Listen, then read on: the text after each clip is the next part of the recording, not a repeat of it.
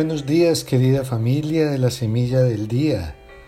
Hoy es miércoles 12 de agosto de la decimonovena semana del tiempo ordinario. Y continuamos con el profeta Ezequiel en el capítulo 9, parte del capítulo 9 y del capítulo 10. Y el profeta está en el destierro de Babilonia, pero en espíritu él está más en Jerusalén.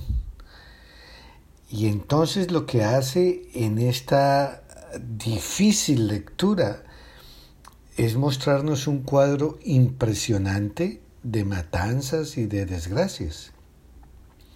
Entonces él menciona un personaje misterioso, un hombre vestido de lino que marca en la frente a los que gimen y lloran, pues por todas las prácticas abominables que se cometen en la ciudad. En otras palabras, ¿quiénes son? Los que se han resistido a la tentación de la idolatría y los que son fieles a la alianza con Dios. Y entonces, los que llevan esa marca se salvan.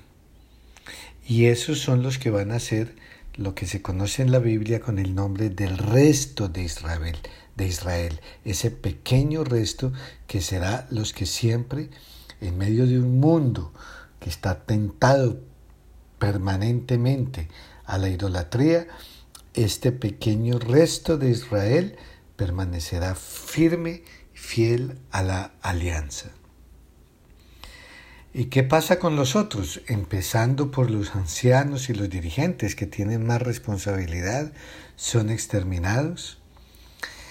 ¿Y quiénes son los verdugos que cometen todos estos crímenes? Son los ejércitos babilonios, el imperio que llega y se lleva por delante al reino de Judá hacia el exilio.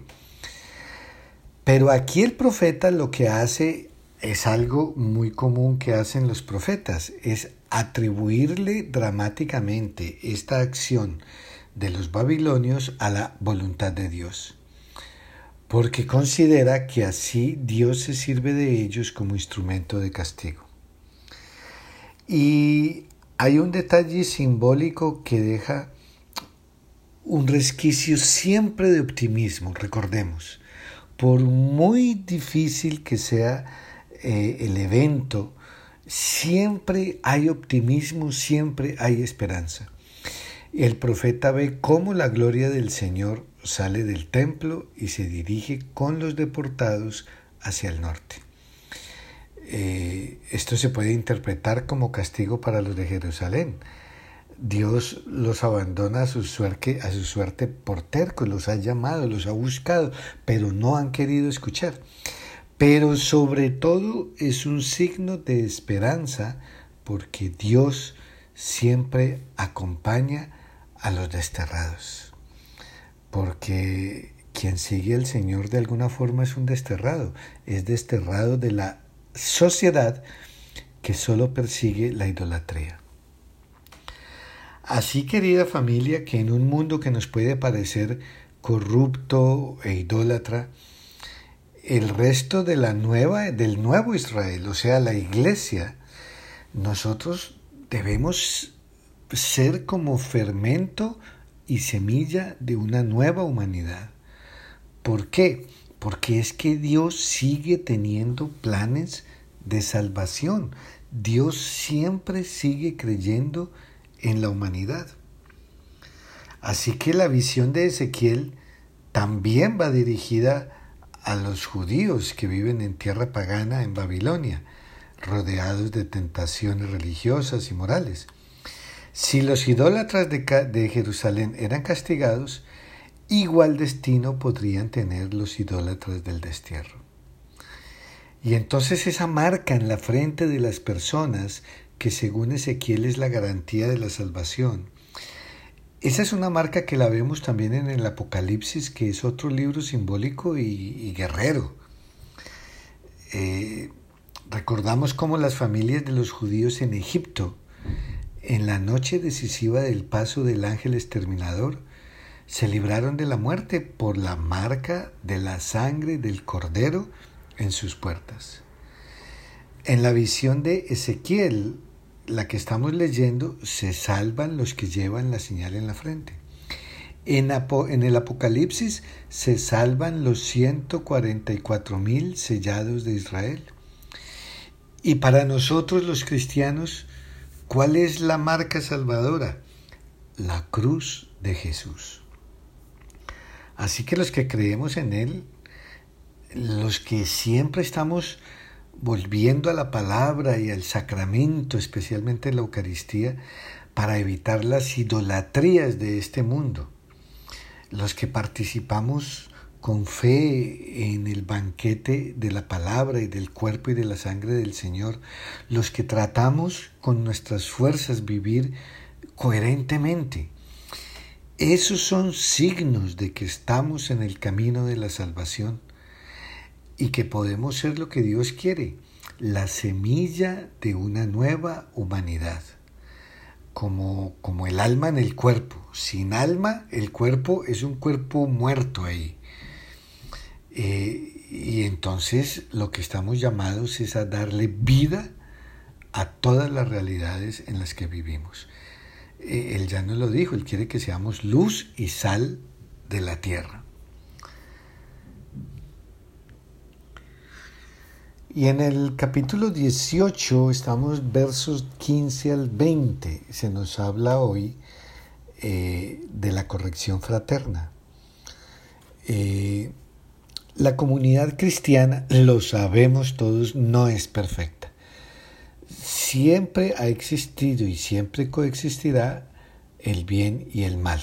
Recordamos las parábolas de la cizaña y el trigo, de los, de los peces en la red, el Papa Francisco habla de que somos miembros de un hospital de campaña, en donde todos llegamos a la iglesia heridos por las heridas causadas por el mundo, las heridas causadas por el pecado. Todos de una o de otra manera tenemos nuestras heridas y llegamos a la iglesia para, por medio de la presencia de Dios, de su Espíritu y de la comunidad, pues poco a poco ser sanados. Entonces hoy se nos habla de la corrección fraterna y nosotros cómo hemos de comportarnos con el hermano que falla. Eh, ¿Será que, como dice el mundo, no se meta en mi vida? Entonces, más bien somos indiferentes. No, no, no, no. Eh, hoy Jesús nos enseña un método, el método gradual para la corrección fraterna, que comienza con un diálogo personal si es necesario un diálogo con testigos y ya al final si el pecador se obstina, se obstina, pues tiene que haber una separación. Lo importante es saber que todos somos corresponsables en la comunidad. Y por eso dice, yo les aseguro que todo lo que aten en la tierra quedará atado en el cielo y todo lo que desaten en la tierra quedará desatado en el cielo. Este verso se utiliza mucho, sobre todo para como fuente del sacramento de la reconciliación. Eh, pero también aquí lo vemos en el discurso que el Señor está haciendo a la comunidad, donde también dice, donde dos o tres están reunidos en mi nombre, allí estoy yo en medio de ellos. Así que nuestra reacción no puede ser de indiferencia cuando un hermano falla. Nosotros no podemos actuar como Caín, que dice que dijo, ¿y acaso soy yo el guardián de mi hermano? No. Eh, un padre de familia no se puede andar quedando callado con todo lo que los hijos hacen. Un maestro, un educador no puede permitirlo todo. Y un amigo, un verdadero amigo, no se puede desentender cuando ve que su amigo va por mal camino.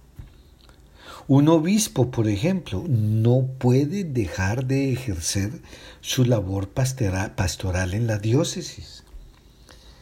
Y fíjense que esto no significa que es que nos tengamos que estar metiendo a toda hora en la vida de los demás.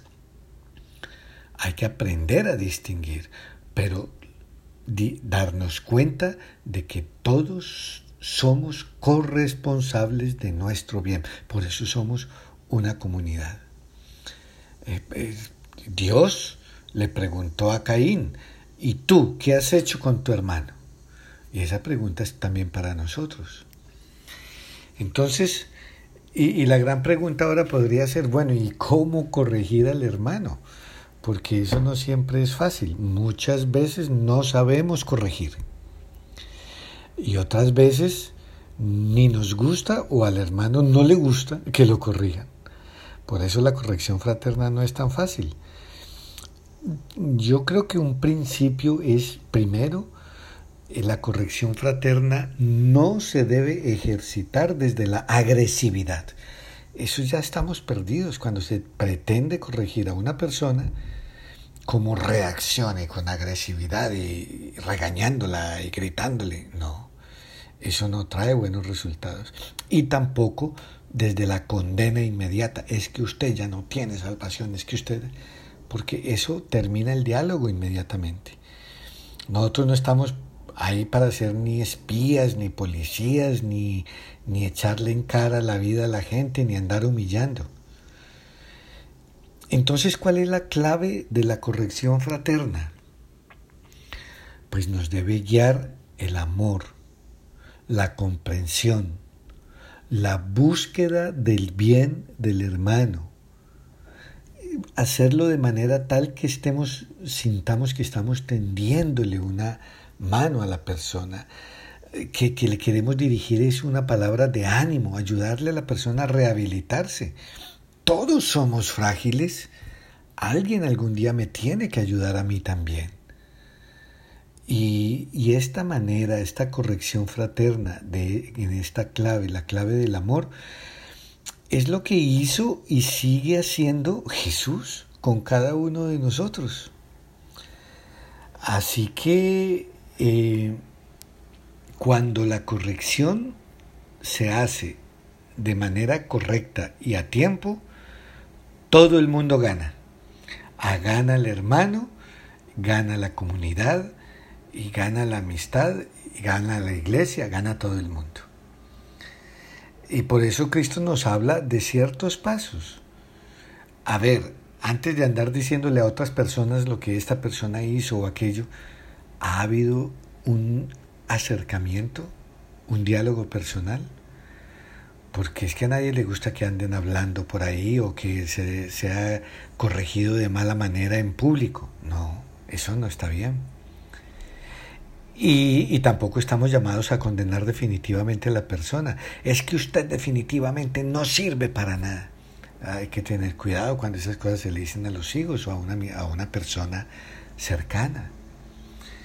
Repito, todos en algún momento hemos fallado y todos merecemos una nueva oportunidad.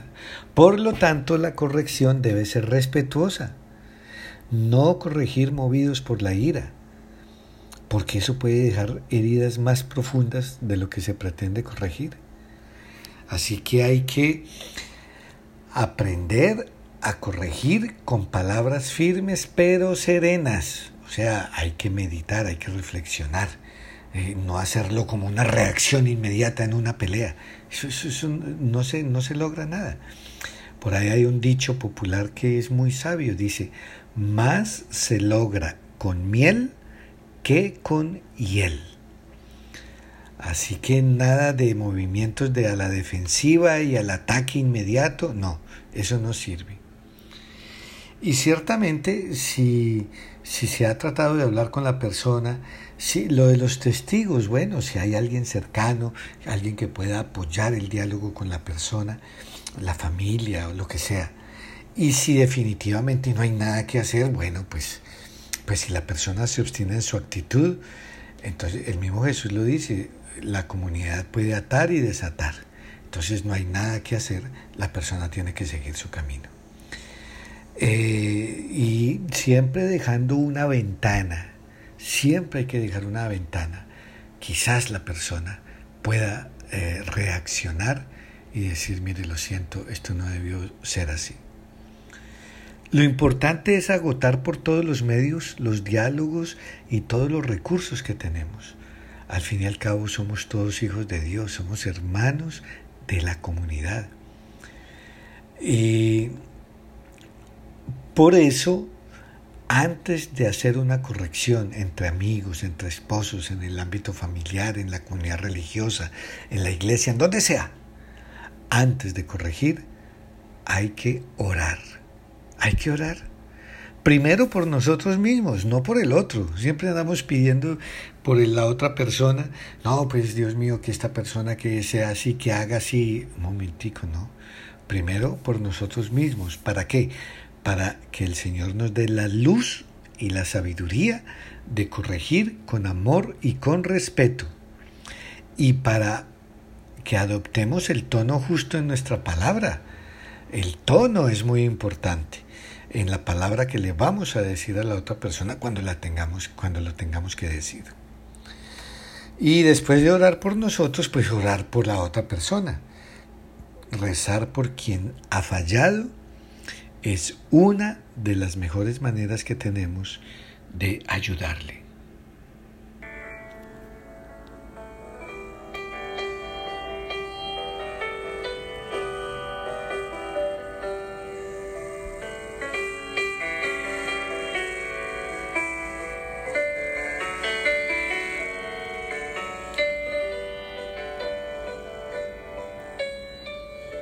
Dios ha reconciliado consigo al mundo por medio de Cristo y nos ha encomendado a nosotros el mensaje de la reconciliación.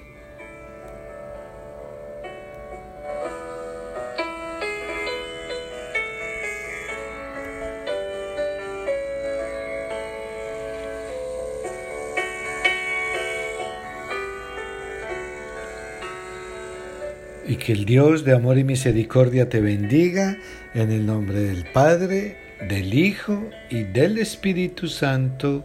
Amén.